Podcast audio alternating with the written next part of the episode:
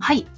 じゃあ前回文化進化論の、えーと話し始めということで、あの、動物と人間で、人間が必ずしも、あの、個体として有利な、あの、優れているわけではなくて、あの、文化があったから、ちょっと今、あの、発展しているんだよっていう話があったと思うんですけど、今回はそれが、なんで、あの、文化として発達してこれたか、みたいなお話ですかね。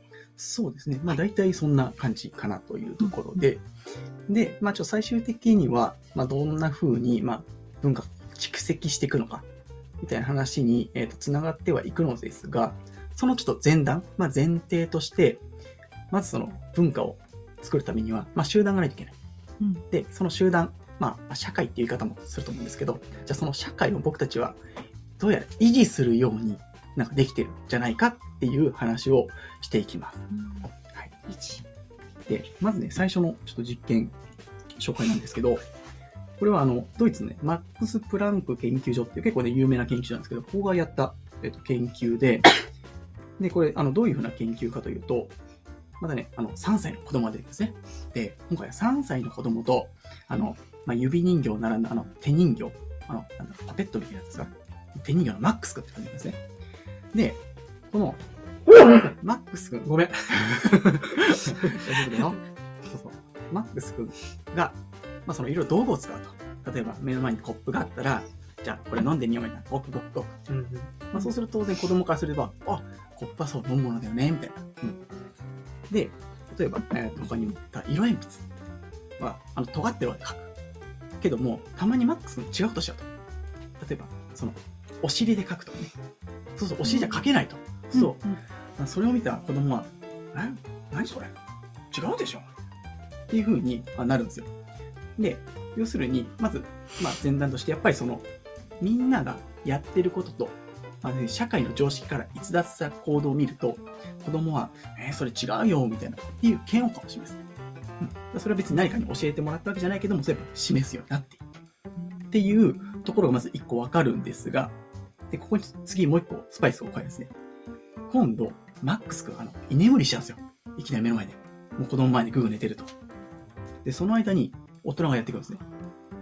で、大人がやってきて、ちょっと2パターンの大人を用意するんですね。で、一つ目のパターンが、例えばそのさっきのコップ、じゃあか仮に例として、コップについての使い方を手慣れた様子で、もうその使い方知ってるぜっていう風なやり方で、こう、自信満々に、その見せる子供に、うやって使うんだよ、みたいな。で、丸2のパターンは、もうおどおどしながらというか、初めて、えこれどうやって使うんだろうな、え、これ飲む、こうやって飲むのかな、みたいな。っていう風にちょっとこう、初めてやったかのよ振る舞う。っていうのを子供に見せる2パターン。うんじゃあその後、また今度、マックス君復活するんですよ。で、マックス君復活して、で、さっき大人が見せたやり方と違うやり方でまたやっちゃうんですよ。ってなった時に、さっきの手慣れたパターンを先に見た子供と、あれ、初めてでやったパターンで見た子供、どっちがどんな風な反応をするかっていうのを今度比べたんですよ。さて、ちょっと難しいな。これどう答えられる？ちょっとなんかね、多分説明が難しくて。どんなリアクションを見せるか。マックスが、その子供が2人いるってこと？あ、子供はね、まあ、あの、す要するに毎回毎回実験が違うってことだね。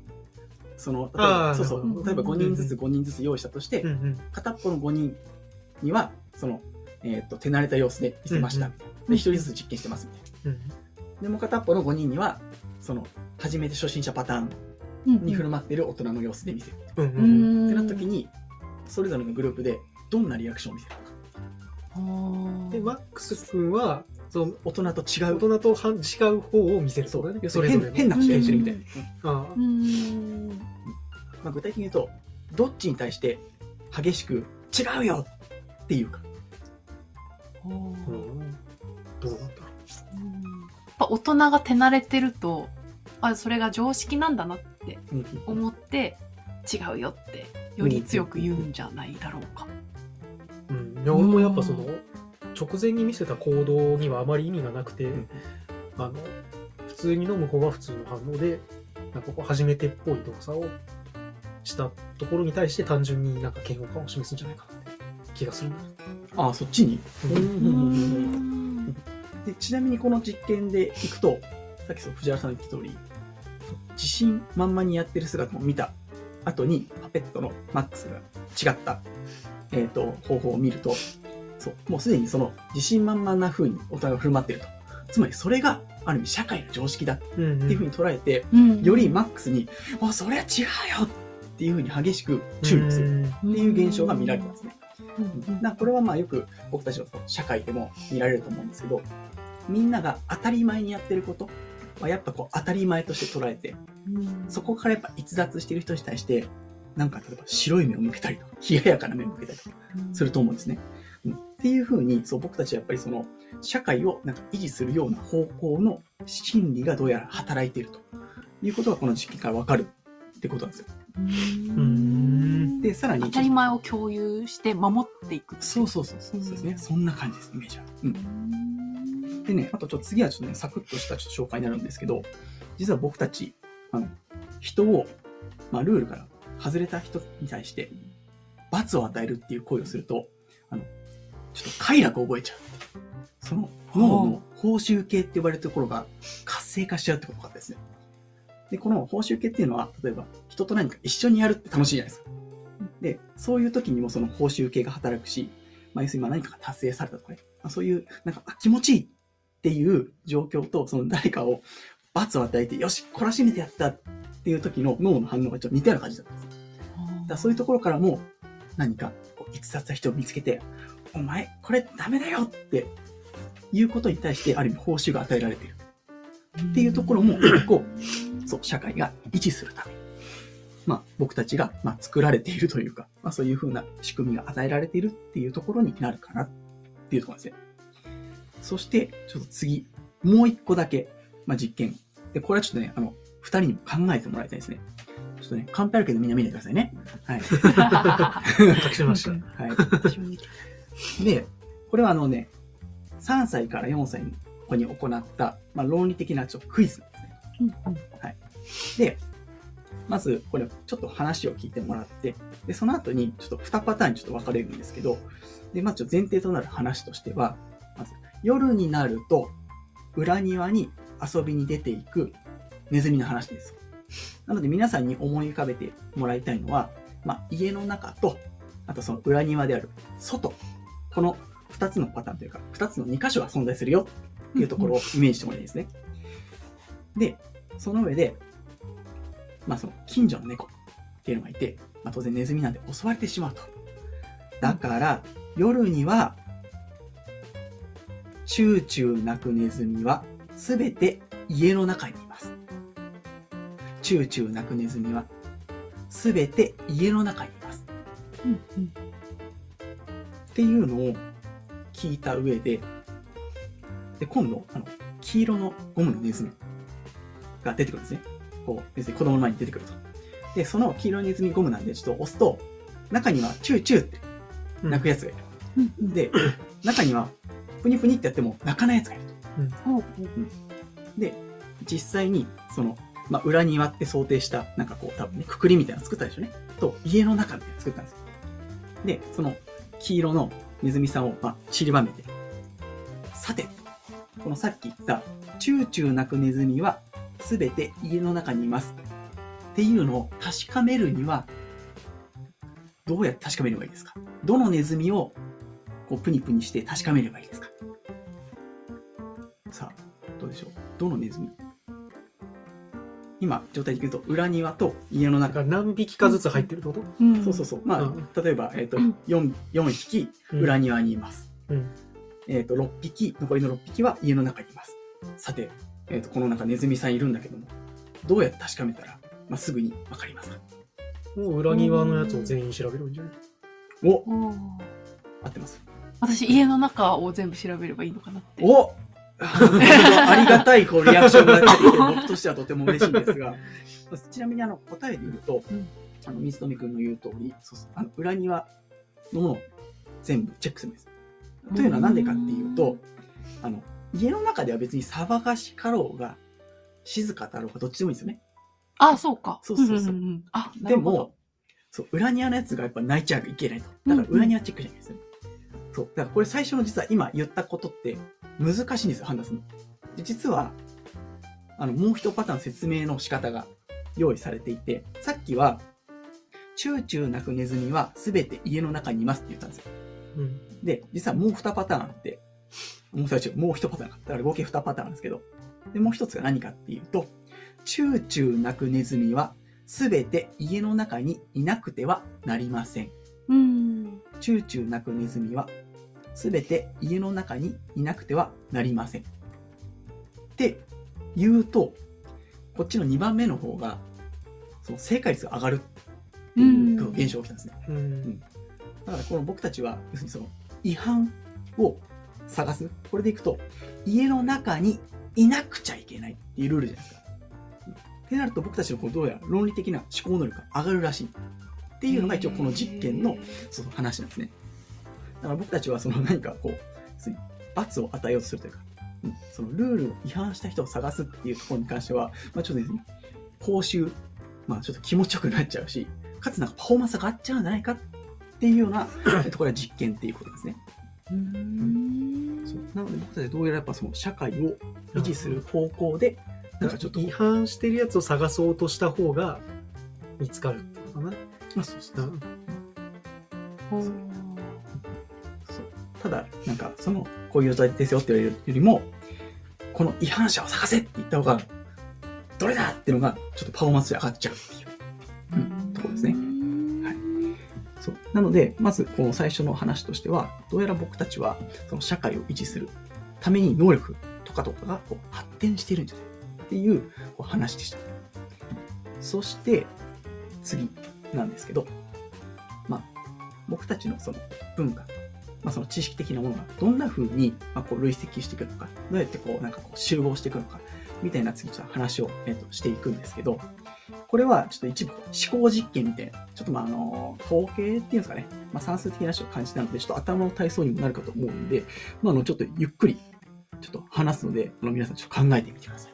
うんうんはい。で、今度話は何かっていうと、えっと、集団脳、まあ、集団脳、えっと、えっと、集団の脳みその脳。うん。要するにみんなで集まった脳みそ。またはね、集合値とかっていうかな。うんうんうんそうそう集まった知性みたいな。で、これは要するにどうすればそういう集団脳が大きくなるのか、みたいなこの話なんですけど、これはちょっと思考実験として、あの、二つの部族が登場します。で、一つ目、天才族。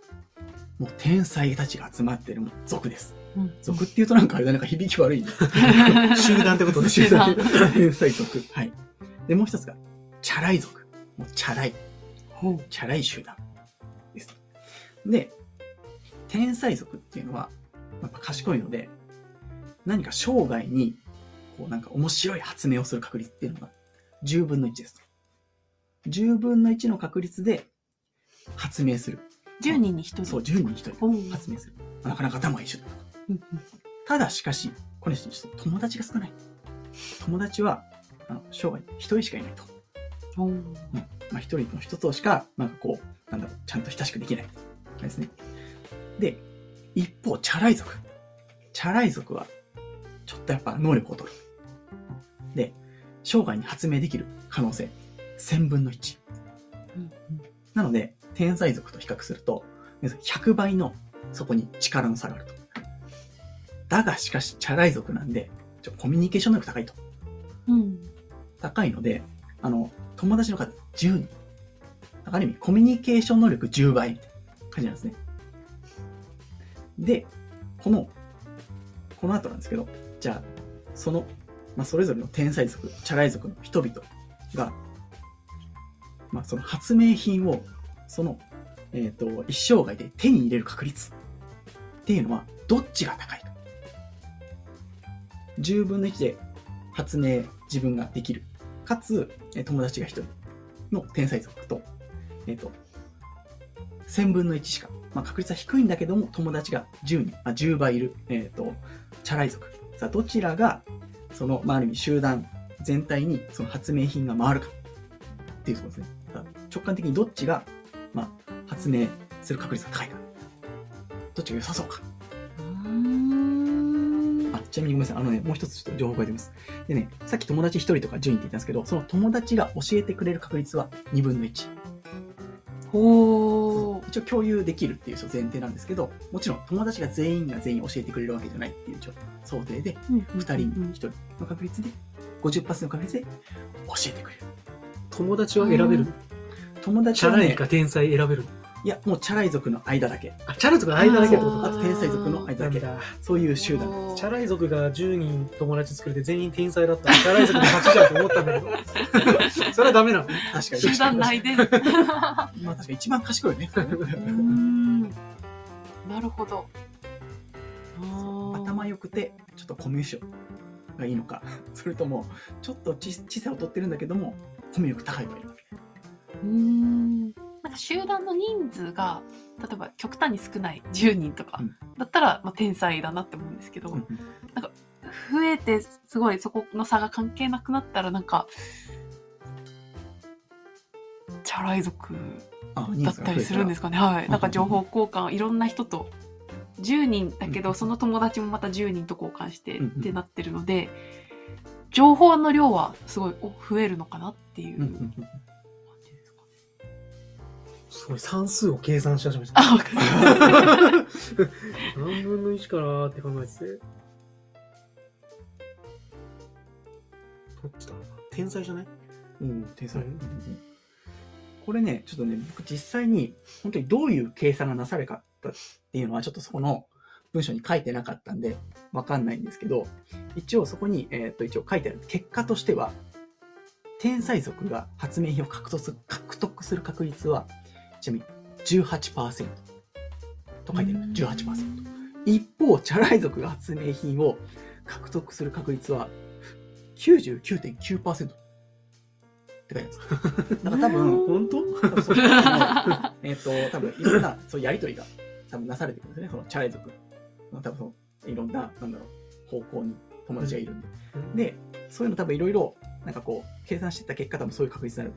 まあわかんない。その99.9っていうのは本当に僕もちょっと正しいのか、どんな風な計算がされたのか、ちょっと現地論文がわかんないんで、ちょっとごめんなさいな部分はあるんですが、まあ、とかく言いたいことは、そのコミュニケーションがこうされることによって、要するに社会としてある意味機能することによって、まあ、そういう発明品とかも、まあ、その発明品が回ってきやすくなったりとか、まあ、発明されやすくなったりするっていうような、まあ、話なんですね。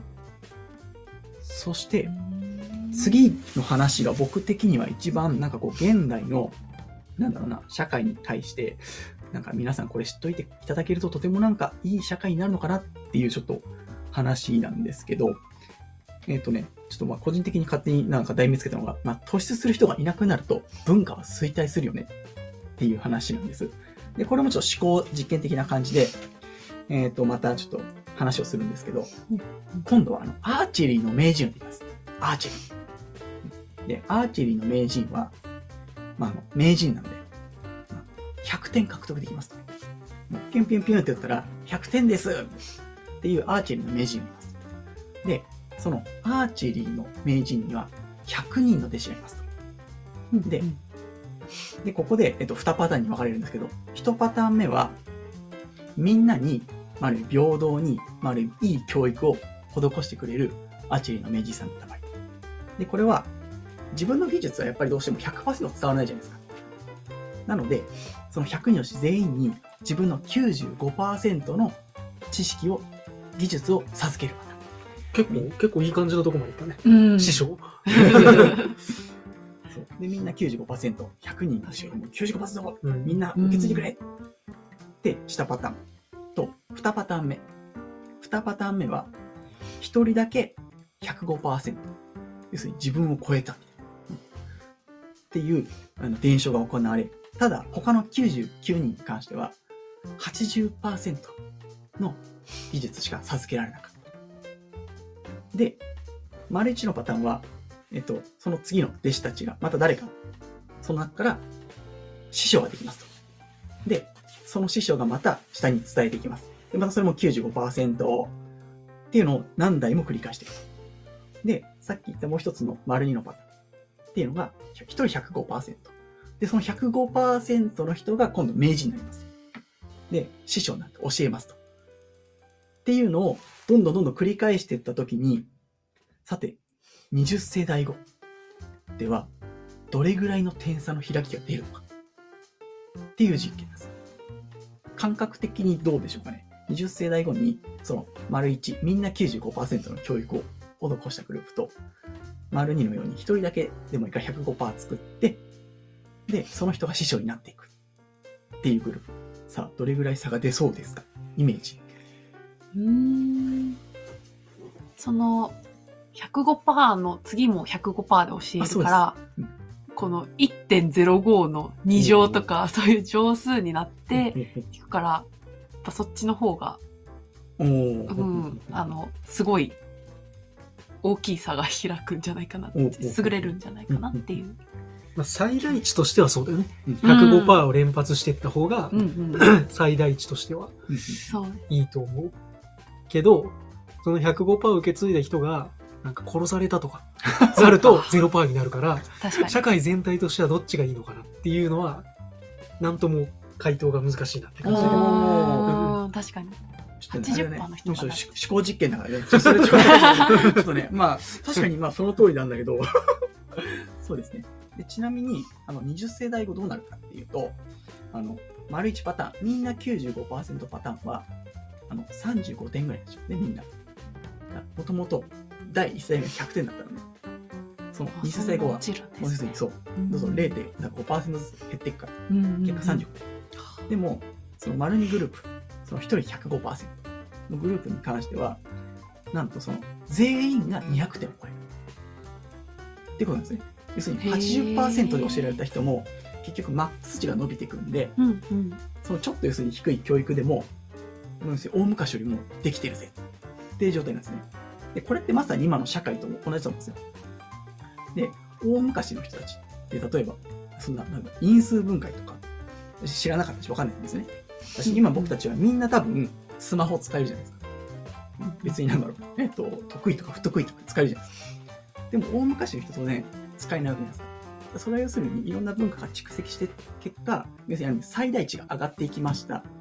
そうすると、要するに今の平均値の人たちでも、昔のなんか要するに優秀な人よりも、なんか仕事できます。それこそ今だったら、パソコンとプリンターさえあれば、要するに一般人、例えば僕みたいな一般人でも、昔のだろう、めちゃめちゃ字が書くのが上手くって、かつ字が上手い人みたいな。よりも、はい、いっぱい印刷できます、みたいな。ってなるっていうことですね。で、僕がここでなんかね、あの、今の、こう、なんだろうな、時代の、なんだろう、問題として、ちょっとなんか提起したいのは、やっぱ、その誰かミスると、すごい叩くじゃないですか。なんか炎上現象ってやっぱあるじゃないですか。うんで、もちろんやっぱ悪いことをしたら、まあ、当然悪いんで、まあなんか裁かれたりする必要はあるかと思うんですけど、もしかしたら、その、まあ、炎上するような、なんかみんなから見て違う人っていうのが、もしかしたらこのアーチェリーでいう105点の人かもしれない。だからそこをだから、あの、えいって叩いてしまうと、まあそれこそみんな95点の人になっちゃって、なんかこう社会がなんか前進していかないみたいな。っていう現象もなんかあり得るかなと思うので、なんかそこはなんか単純に叩く文化っていうのは、ちょっと僕としてはなんかこう、得策ではないかなっっていうのをまあ感じるっていうところですね。でもなんか日本の漢字だと95%の方が支持されがちな感じがしない、うん。まあ、例えば学校の教育とかがあったとして、あこう、一人の子に最高の教育をして、まあ、公公教育かどうかっていうのはまたね、うん。ちょっと議論の余地あるけど、うん。なんか日本人の感覚的にはみんな平等に95%の方が支持されそうな感じがするよね。うん。う。ん。うんん。確かに確かに。そうそうそう。まあだからそこのところは、まあ結局その、ある意味バランスになってくると思うんだよね。だし、まあどういうふうな、それこそ、まあストーリー作りというか、制作というか、になってくると思うし、例えばそれが10年スパンでの計画なのか、なんかそれこそ、まあね、50年スパンの計画なのかみたいな。っていうところにはなってくると思うんですけど、まあ、その長い目で見たときにはやっぱりその、えっ、と、突飛な人というか、ちょっと出た杭を全部抜いちゃうと、まああんまりこう進化していかない。っていう一応、まあ話なんですね。うんはいで、最後に、えっ、と、この、えっ、と、子供と、さっきも出てきたそのチンパンジーとその比べた、えっ、と、今回はその、まあ、社会的学習っていうのがやっぱり子供行われるよっていう最後実験をちょっと紹介して、ちょっと終わりにします。で、これどういうふうな、えっと実験のモデルかというと、えーと3、4歳児 VS、チンパンジー VS、おまきざる。おまきざる。新キャラ来た。俺も知らないけど、おまきざる戦わせたらしい。ほうほうで、何をやったかというと、パズルのようなものをやらせたらしいんですね。うんで、このパズルはどれなのか3段階、3レベルと。で、1つ目をクリアすると、まあ、ご褒美がない。レベル2をクリアすると、またご褒美がない。みたいな感じで。人間は徐々にご褒美が豪華になっていく、シールが。シールが豪華になっていくだからなんかレベル1は普通かもしれないけど、レベル3をクリアするとなんかキラキラのシール。で、一方のお猿さんたちに関しては、レベル1をクリアすると、人参。まあまあいいでしょと。で、レベル2をクリアすると、え、リンゴ。あ、ちょっと良くなったぞ。美味しいぞと。で、レベル3をクリアすると、大好きなブドウがもらえると。なんかね、こうちょっとご褒美もあるし、よし頑張ろうと。で、みんなやるわけなんですね。で、これはちなみにあの、集団でやらせてるんですね。だからまあ、ちょっとあの、少人数って書いてある多分5人とか6人だと思うんですけど、を同時にそのパズルをやらせていく。それぞれ。だから、子供の少人数グループでみんながパズルにチャレンジしてる。で、お猿さんたちのグループでチャレンジしてる。で、これ最終的な結果、その、レベル3までに到達したのが、やっぱ圧倒的に人が多かったと。さっきお猿さんたちとあんま能力変わんないねって話だったんですけど、最終レベルに到達したのはやっぱり人間が多かった。で、なんで多かったかっていうところなんですけど、研究者が言うには、やっぱその、子供たちは、その社会的学習をしてると。ほそう、模倣する。だから、あれ？あの子なんかうまくやってない？ちょ、真似しよう。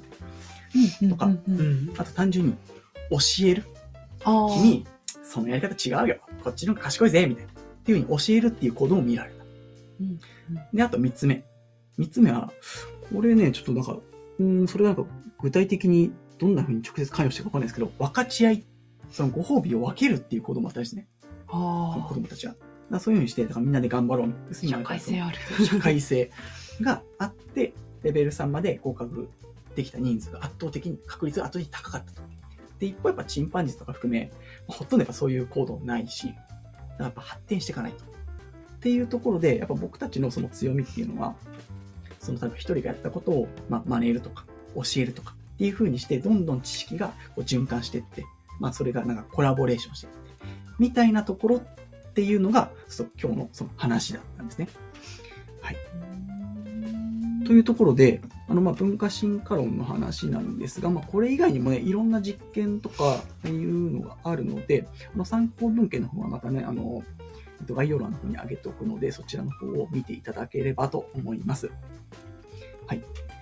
で、どうですかね、あの、この文化進化論をちょっとまあ、あの、いろいろ話してみましたが、ちょっと感想とか、どうですかね、藤原さん。はい。そうですね。クイズが面白かったのと、う ーん。あなんか、知恵の蓄積をして、その分こう、うまく生きれるようになるっていうことなんだなって思いました。はい。どうですか、いやーなんかやっぱさ、自分の好きなこと見つけて、あの、それにね、没頭するのがいいんじゃないかってダーウィンの話からね、あったけど、そういうのがいいな、そういうことができるようになるといいなって思うんだけど、なんかこう、社会から逸脱したやつに罰を与えると快楽を覚えるとかさ、そういう話を聞くとさ、どうやったらそういうこう、人間の本能的なところを回避して、そういう世の中ができるんだろうってうんうんちょっとなんかん心配になりました。いいです。だから、じゃあ別の切り口でね。だからまあ僕としてなんですけど、まあ、僕はなんかただ一つちょっと、まあ、自分にもそうですし、まあ、皆さんにもそうですが、まあ、とかく謙虚になろうよっていうのが、まあ、僕の気持ちなんですね。というのは、うん僕なんか目の前に今ね、あの、パソコンとかコップとか、なんかマイクとかいろいろあるんですけど、僕言ったらこれ何一つとして多分作れないんですよ。うんうんですよね。で、ただ僕はまあ使わせてもらってるというか、まあそれで活かしてもらってる。まあそれこそ僕知らないんだけど、みんなの助けがあって、まあなんか生きていられるなっていうのが思うんで、もちろん自分の分野では頑張るけども、でもなんか今生きているのは、なんか本当に皆さんのおかげですっていうようなところを、まあ感じてもらうというか、謙虚になってもらえばなと思います。